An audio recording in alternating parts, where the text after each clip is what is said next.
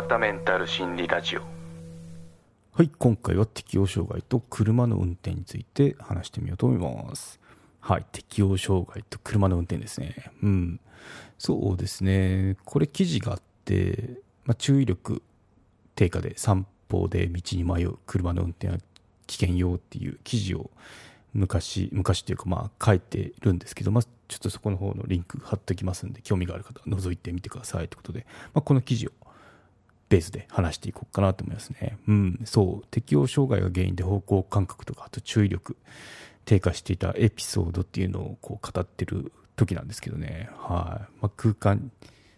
認知能力低下してましたよってことで道に迷ったんですよね。でこれ結構ショックで、まあ、普通にあの歩いてて道に迷いましたよとか、まあ、ある人はいると思うんですけど、まあ、私の場合結構自信があるんですよね。空間認知能力っていうのになんででこれが今までこの道に迷ってあれここどこだっけとかあれなんかこんなとこ見たことないぞっていう状況に驚いたっていうかやっぱショックだったんであのうん、ショック感じましたね。そうでじゃあなんでこうなったんだろうっていうのを考えてみたら、まあ、頭の中この混乱してちょうどこれあの心療内科行ってで医師の診断書を持って帰る途中なんですよ。もらってじゃあそのまさにその明日から休職ですよっていうような時なんですよね。なんでも完全に適応障害っていう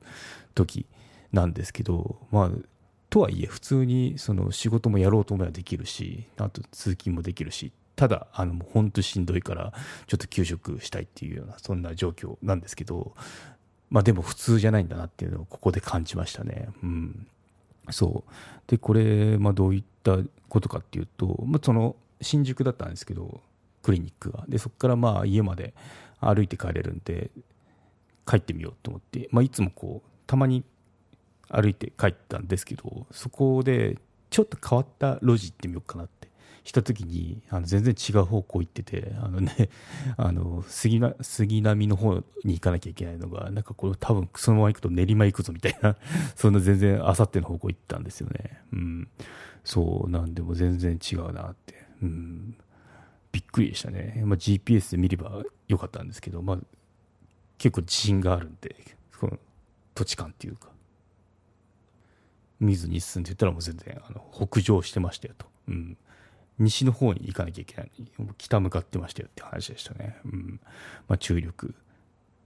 不足。っていうか注意力が落ちてるからそうなったっ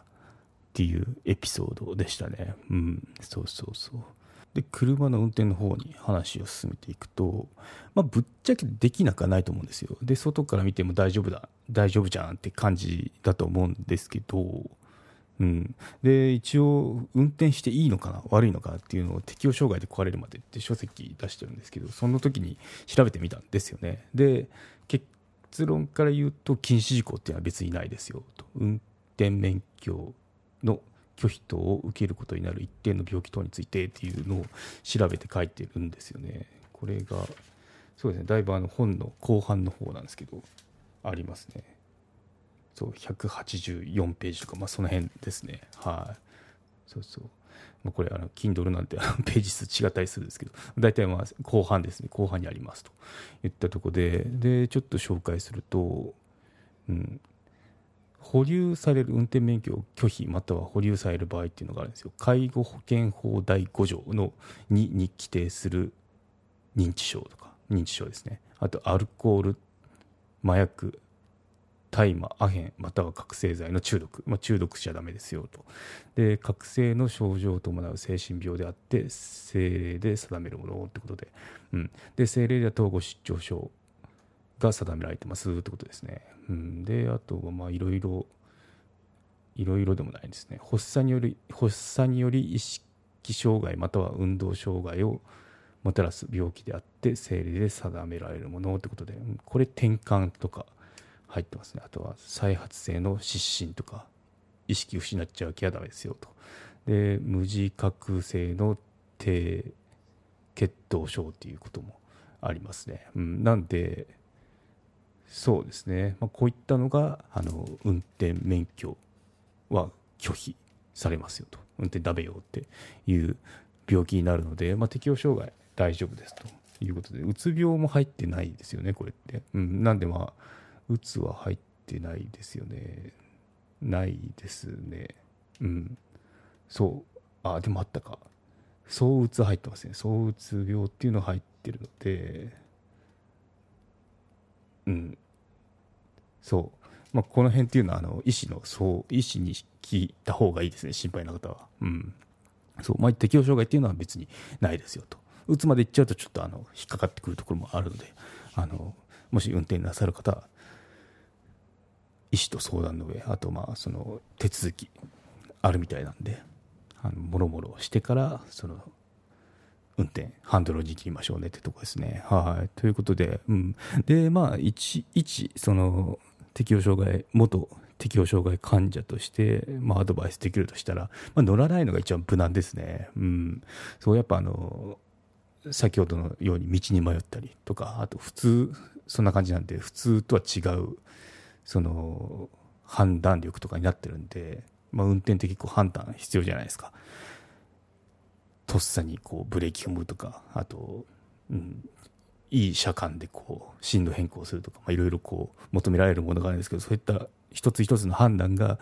正常じゃない状態なんで、まあ、運転するとその思わぬ事故ってしまえば結構大きなものになってしまいますよね車っていうのは。だからあの注意した方がいいなっていうとこですね、うん、なのでまあ心配になる方は医師に相談をってあのそこが一番ですね。うん。そう。中にまあ仕事で使わなきゃいけない人とかっているじゃないですか。でそういった人のなんだろう体験記とか見たんですけど、まあ、その警察署に行って、まあそのままず医師にその相談してで警察署からなんかあの大丈夫ですよみたいな証明書とかなんかまあそういうのがあるみたいなんですよ。なんでそういった手続きを踏んでっていうようなことをしてた方がいましたね、うん、なんで詳しくはもうあのかかりつけの医師と言った方が間違いないと思うんで,、はい。でまあ、そこでのエピソードで言うと、まあ、その検査をする人がいるみたいでそこの検査官っていうのが、まあ、そうやってあの自分の運転にちょっと不安を感じてるくらいであれば大丈夫ですと、うん、そう。そんだけ自覚してれば問題ないですってことでちょっとあの深い言葉ですよね、うん、なんでそんなことを言われましたっていうことが書いてましたね。はい。そうですね、うん、まあここであのくどいようですけど記憶力行動っていうのがやっぱ適応障害治療中とかがっつりなってる時っていうのは普通ではないですよってことが言いますね。で一つのことをすると一つのことを忘れるっていうエピソードもこの私の方のブログだと書いててどんなことかっていうとあのちょっと旅行に行ったんですよね。で宿宿から駐車場かな駐車場に移動した時に車の鍵を忘れたんですよ。でああ鍵取りに行かなきゃって。鍵取り行ったら今度はその止まったとこにその首にかけてたカメラを忘れてきたとか。だからもう一つやったらあ鍵取らなきゃって鍵取ったらあのなんだろうかけてたカメラっていうのを置いちゃったんですよね。で置いたの気づかず戻ってきてとかなんかそうおっちょこちょいなことが起きちゃったわけですよね。本当にギャグかって思うくらいなんですけど。そうそんな性格じゃないんで、まあ、そういった性格の人もいるんですけどちょくちょいな。私の場合違うんでそうそういったのになってってしまってたのがショックでしたね、やっぱ。うん。そう、別にちょっとなんかこう、そわそわ感っていうのはずっとあるんですけど、まあ、そこまでじゃないなって思ってても、やっぱその行動に出てるんで、あ、これはやっぱ普通じゃないぞと。実感しましたね。まあ、周りもそうだと思うんですけど、その見てた両親っていうのも、あ、こいつ普通じゃないんだなってことで、あの、そこから親父がその、車の運転を変わってずっとハンドルに切ってましたね。うん、やっぱり自分が運転私が運転してしまうとちょっと危険だなっていうのを思ったんじゃないですかね。はい、ということで、うん、そうですねまあ適応障害と車の運転ってことなんですけど都会だったらまあいいと思うんですよ。あまりこう車持ってる人いないですもんね東京とかで、まあ、持てないよってそもそも持てませんっていうこともあると思うんですけどあの田舎ですね。田舎だと車なければ生活無理じゃないですか。ということでこの私の意見はできればこう乗らない方がいいですとか言ってるんですけどいや乗らざるを得ないよっていう場合もあると思うんですよ。なんでそういった方にはこの今回の話っていうのは関係大ありなんでもし不安に感じたりしたら、その 病院自体も車で行ってるかもしれないですけどあのなんかちょっと危ない目にあったとかあの、まあ、ないうちがいいんですけどそういった時はもうお医者さんと相談の上そのどうしたらいいんですか？運転していいんですか？とかいうのを聞いてみた方が確実なんで、うん、私のこの素人意見よりかお医者さんと相談の上その乗るか乗らないかっていうのを一緒に考えてもらうっていうのが一番だと思うんでもうそこを当てにしてください。はい、ということで今回のまとめにいきましょう。適応障害と車の運転についてでした。はい、運転が気になる人はお医者さんに聞きましょうということで今回は締めたいと思います。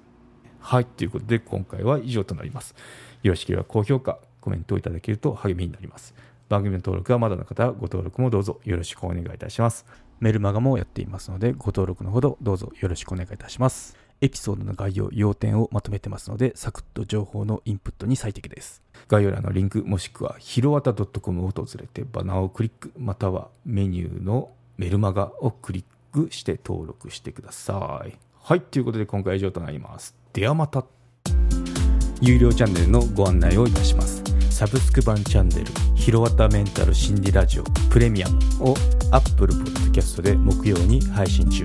サブスク会員は今までの会員限定エピソード全てを聞くことができます。Windows の方も iTunes から聞くことができます。トライアル期間も設けてございます。ご登録して応援いただけると励みになりますので、どうぞよろしくお願いいたします。